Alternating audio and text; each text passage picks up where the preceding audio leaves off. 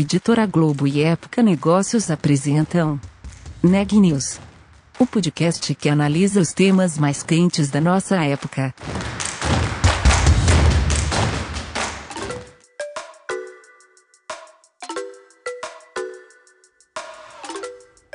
Oi pessoal, eu sou Renan Júlio e está começando mais um episódio do podcast Neg News, uma série de reportagens especiais sobre a pandemia do novo coronavírus. Estou com Daniela Farbasini, que vai trazer algumas dicas para quem sofreu alguma redução na renda nas últimas semanas. Dani, conta mais pra gente. Oi, Renan. Realmente a situação não está muito fácil para as famílias brasileiras. Algumas pesquisas já mostraram que 40% da população já teve alguma redução de salário ou de renda, né, por causa da pandemia do novo coronavírus e com isso fica muito difícil para as pessoas se organizarem e organizarem as finanças delas.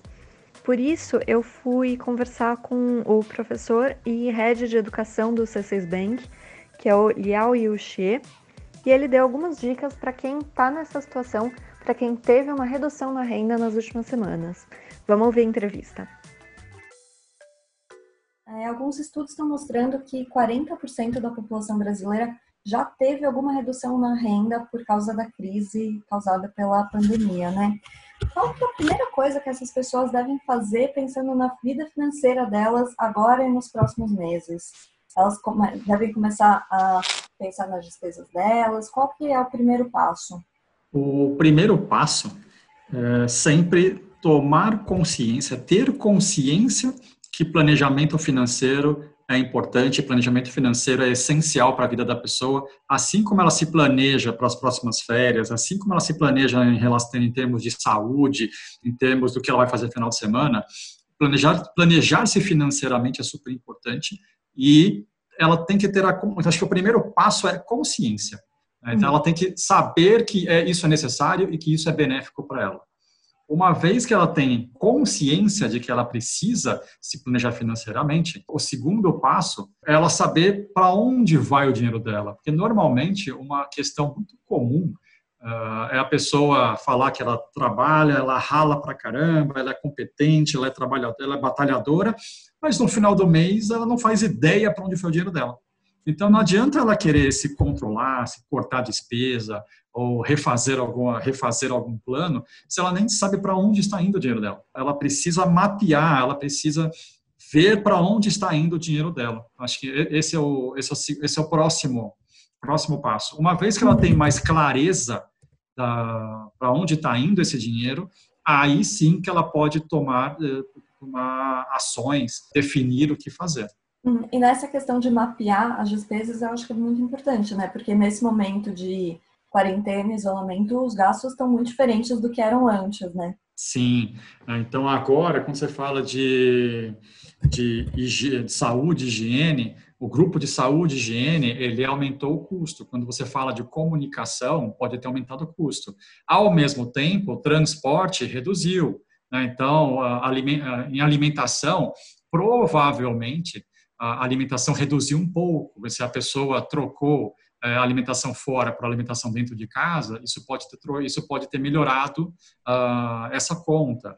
Então, ela precisa saber hoje, ela precisa tirar uma foto hoje de quanto ela gasta. Lembrando que muitas pessoas não têm essa disciplina e falam assim, nossa, mas eu não, eu não quero ficar anotando centavo a centavo do que eu gasto.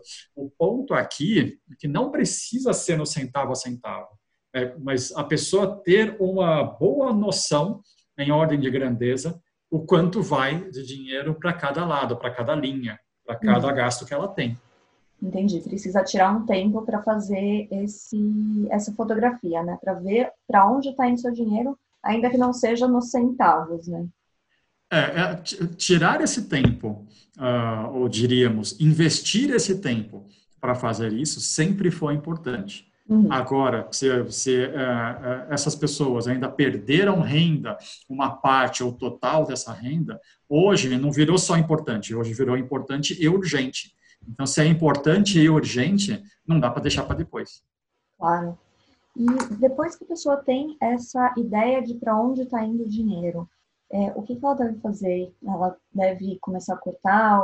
Por onde que ela começa a cortar os gastos? Quando a gente fala em relação a corte, uh, corte geralmente você, tá, você associa a dor, você associa a perda, certo? Então, o, normalmente, o, o, que a gente recomenda é que, a, é que essa pessoa ela comece a avaliar nessas contas uh, onde ela tem possibilidade sendo que o corte, os primeiros a serem feitos, são naqueles que têm nenhuma perda de qualidade de vida ou com uma baixa perda de qualidade de vida, fácil o corte que ela vai fazer. Então, são coisas que, olha, eu gasto, mas eu deixar de gastar não vai mudar muito a minha vida. E, uh, vamos pegar um exemplo. Eu tenho TV a cabo com 500 canais ah, eu vou cortar para agora o meu plano, vou deixar mais simples para trocar para apenas 125 canais. Poxa, ainda tenho um canal para caramba, ainda tenho um monte de opções. Não vai mudar muito a minha vida e essa economia, às vezes, ela é significativa. Então, para você conseguir fazer, olhar com essa, essa visão, você precisa ter mapeado. Mais uma vez, mapeado é onde desses daqui, o que está me agregando pouco ou onde eu posso cortar que eu perderia muito pouco ou às vezes até nada, ok? Em termos de qualidade de vida. Claro que aí ah, no bolso isso faz diferença, mas na vida da pessoa faz pouca diferença. Sim. E aí vai depender de cada pessoa, né? Do que, que ela isso. acha que é mais importante. Perfeito. Aí não tem uma fórmula, não tem uma fórmula única, né? Porque cada um valoriza coisas diferentes. Imagina que eu, eu, eu, eu peça sempre delivery de, de algum restaurante no sábado à noite, em casa. Ah, eu cortar isso, mas para mim é um, é um, evento que eu faço com a minha família em casa, é o meu único momento uh, de prazer quando eu junto todo mundo à minha mesa. Se eu cortar esse, esse pedido delivery de restaurante no sábado à noite, eu vou economizar X, só que vai me trazer um, assim, uma perda de qualidade muito maior do que esse X. Ah, hum. então eu não vou nesse.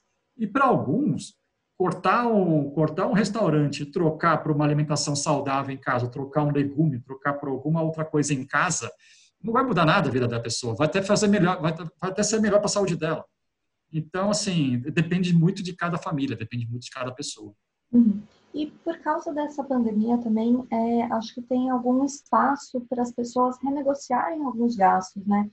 O que eu tenho visto é muita gente renegociando aluguel, por exemplo. Sim, renegociar aluguel, você prorrogar uh, ou congelar pagamento de algumas dívidas, financiamento imobiliário, você tem várias opções. Dado o seu fluxo de caixa, você tem algumas opções. Então, o que a gente fala sempre é: seja honesto. Seja honesto com o dono do imóvel, seja honesto com o banco, seja honesto com, com as outras, com, com as outras, os outros fornecedores de produtos e serviços que você que você utiliza.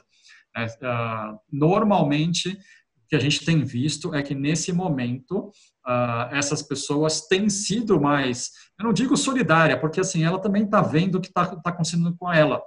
Né? Então ela também está tá sentindo isso na, na própria pele.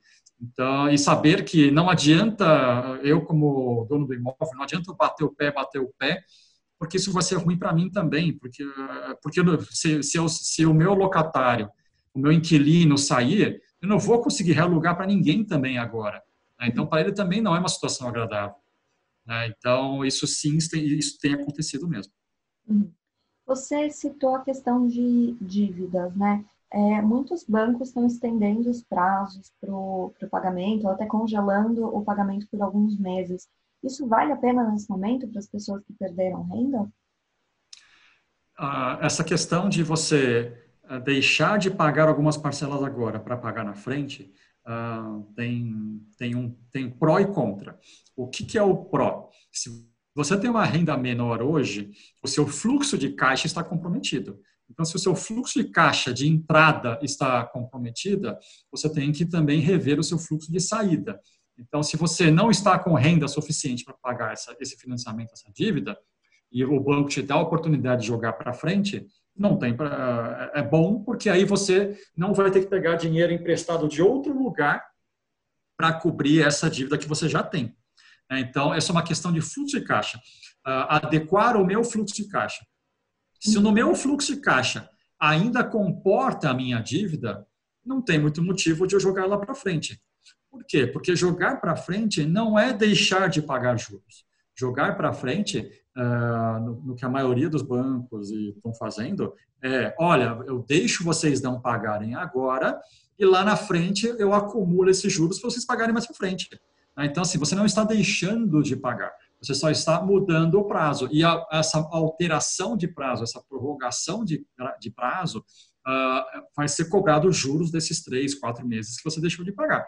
Então, você não está ganhando dinheiro por isso, você está apenas ajustando o fluxo de caixa. Tá? Hum. Então, se o seu fluxo de caixa precisa desse ajuste, faça. Se ele não precisa desse ajuste, não precisa você acumular mais juros lá para frente. Hum.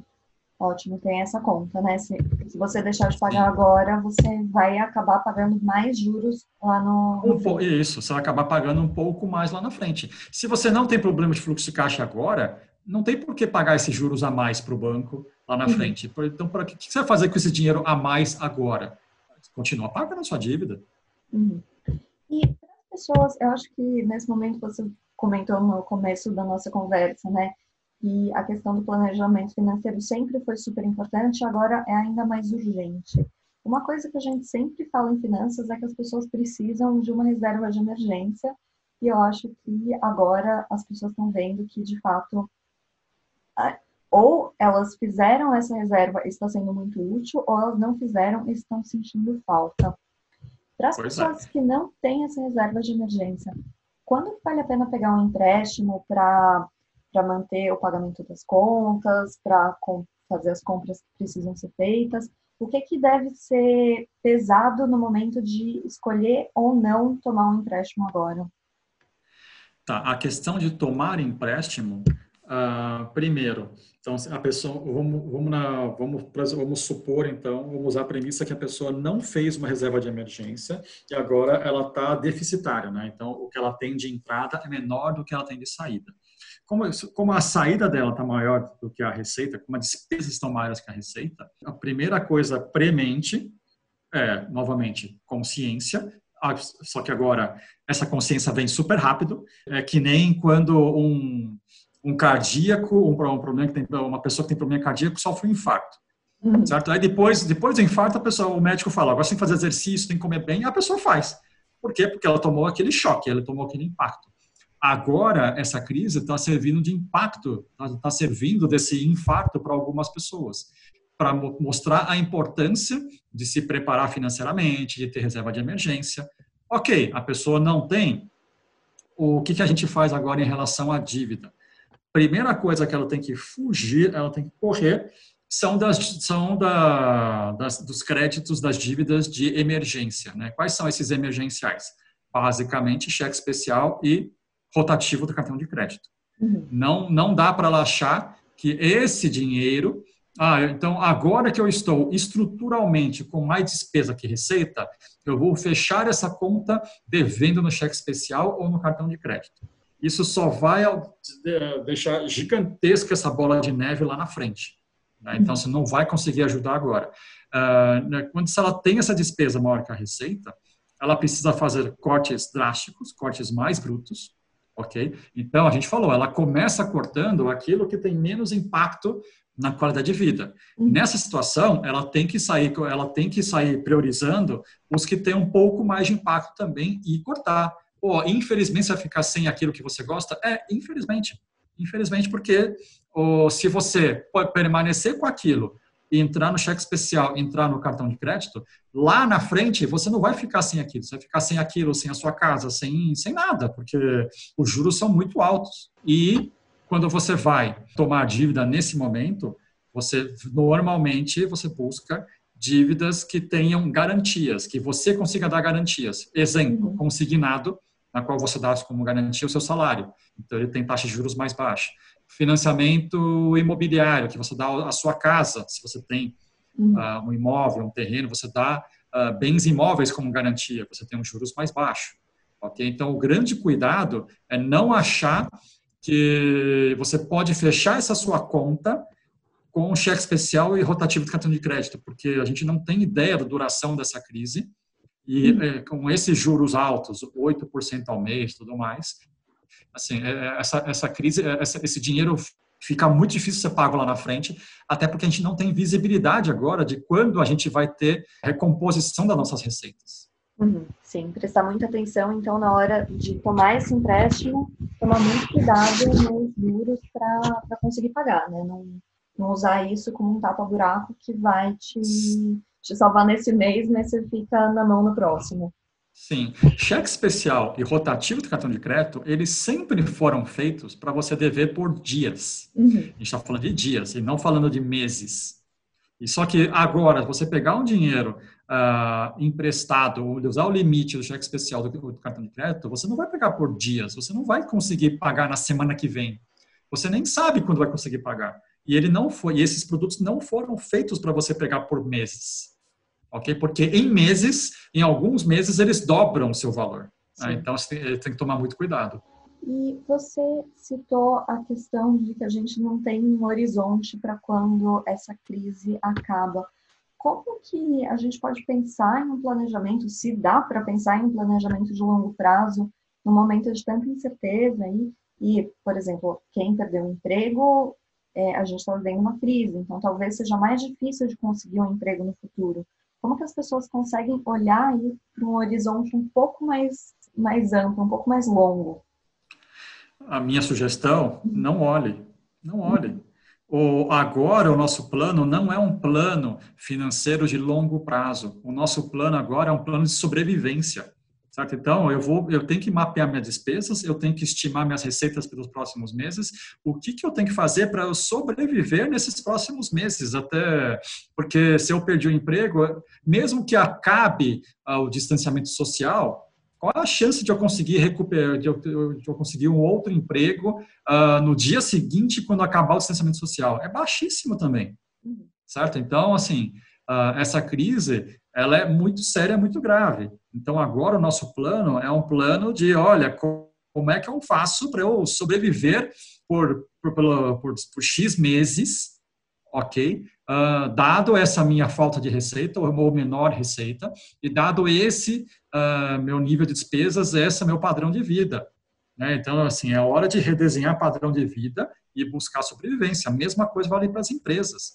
Né? Não é hora da empresa agora ficar vendo como é, o que, que ela vai ser daqui a cinco anos, negócio. Não, é, o plano dela, o foco dela agora, da gestão agora, é como é que eu passo esse ano, como é que eu sobrevivo sem quebrar esse ano, para eu ser um, um, dos sobreviventes e estar pronto para crescer lá na frente.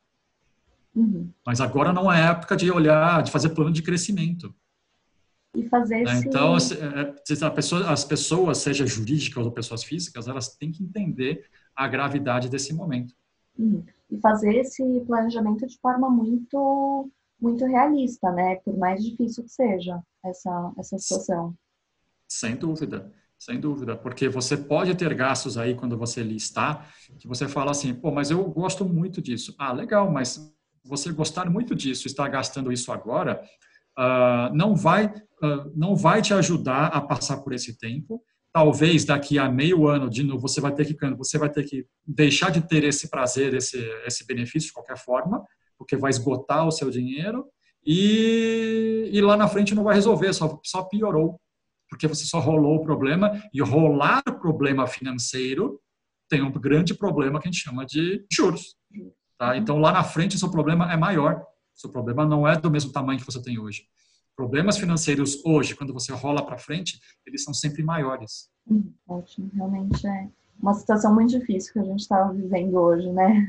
Sem, sem dúvida, porque assim, a, a, em termos de saúde, nós temos que tomar cuidado, sim, mas em termos financeiros, essa, essa, essa crise é gravíssima. Em termos de desemprego, perda de renda, é, redução de salário e de jornada, uh, tenta, tenta ver crises passadas que teve tanta gente desempregada simultaneamente, tanta falta de perspectiva, tanta falta de receita, seja na pessoa física, pessoa jurídica. A pessoa tem que levar isso muito a sério financeiramente. Por mais que a saúde uh, dela não seja afetada, ou em termos de saúde a gente volte à normalidade em termos de distanciamento, em termos de abertura de lojas, o impacto econômico financeiro na pessoa, no indivíduo, não vai seguir o mesmo ritmo, vai demorar mais. Sim, e tem que ter essa consciência para aí, como você falou, um plano de sobrevivência, né? Um planejamento financeiro de sobrevivência para os próximos meses. Perfeito. É, bom, acho que essas eram as questões que eu tinha. Não sei se você tem mais alguma dica para quem está vivendo essa situação hoje. Uma dica uh, é a seguinte: é, quando, quando nós tivemos a crise hídrica lá atrás, ou a crise energética lá atrás, nós aprendemos a, a força a, a, economizar água, a fechar, a fechar a torneira quando escova o dente, quando lava a louça. Nós aprendemos a tomar banho mais rápido. Então, quando faltava energia, a gente aprendeu a apagar a luz quando a gente sai de um cômodo, certo? Uhum. Agora não falta água e não falta luz. Só que agora falta dinheiro para pagar água e pagar luz. Então a gente tem que levar, a gente tem que ter as mesmas, uh, tomar as mesmas medidas em relação a isso, a esses gastos em casa. Olha, não tem, não tem crise hídrica, só que tem crise financeira para pagar a conta de água. Então, como é que eu levo a, a, essa crise tão a sério como eu levei quando faltou água, quando faltou luz aqui em casa? Entendeu? Então, assim, a, as pessoas, várias delas não tiveram, não, não caiu essa ficha ainda. Eu tenho que, eu tenho é, essa essa crise, ela é mais grave do que faltar água, porque está faltando dinheiro para pagar água. Se falta dinheiro para eu pagar água, eu não vou ter água e não vou ter outras coisas também. Ok? Então, eu acho que o, o ponto aqui, é, ele precisa aprender a economizar como ele aprendeu a economizar lá atrás em outras crises diferentes. Uhum, certo. Mais uma crise, a gente já passou por algumas, né? Sim. Só que essa é mais grave para ele. Sim, com certeza. Muito obrigada mais uma vez aí por participar desse podcast, por essa conversa. Acho que espero que a gente tenha conseguido ajudar aí bastante gente que está passando por essa situação também. Eu que agradeço, espero ter ajudado e estamos à disposição. Muito bom, Dani. É realmente importante trazer dicas para quem está passando por esse tipo de dificuldade durante a pandemia. Notícias do dia. O ministro interino da Saúde, Eduardo Pazuello, participou hoje da abertura da Assembleia Mundial da Saúde, um encontro digital organizado pela OMS. Em sua fala, o ministro disse que a disseminação do novo coronavírus trouxe grandes desafios para todos os países do mundo e ressaltou a importância da saúde universal para o desenvolvimento e para a segurança das nações. O dólar comercial fechou em queda de 2%, vendido a R$ 5,72. Esse foi o maior recuo desde o final de abril. O balanço do Ministério da Saúde, divulgado nesta segunda-feira, mostrou que o Brasil registra 254.220 casos confirmados de Covid-19.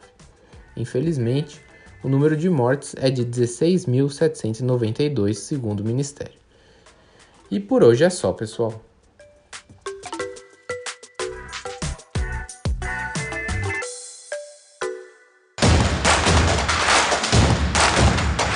Esse podcast é um oferecimento de Época Negócios. Inspiração para inovar. Não deixe de conferir nossos outros podcasts. Presidente Entrevista Presidente. The Office.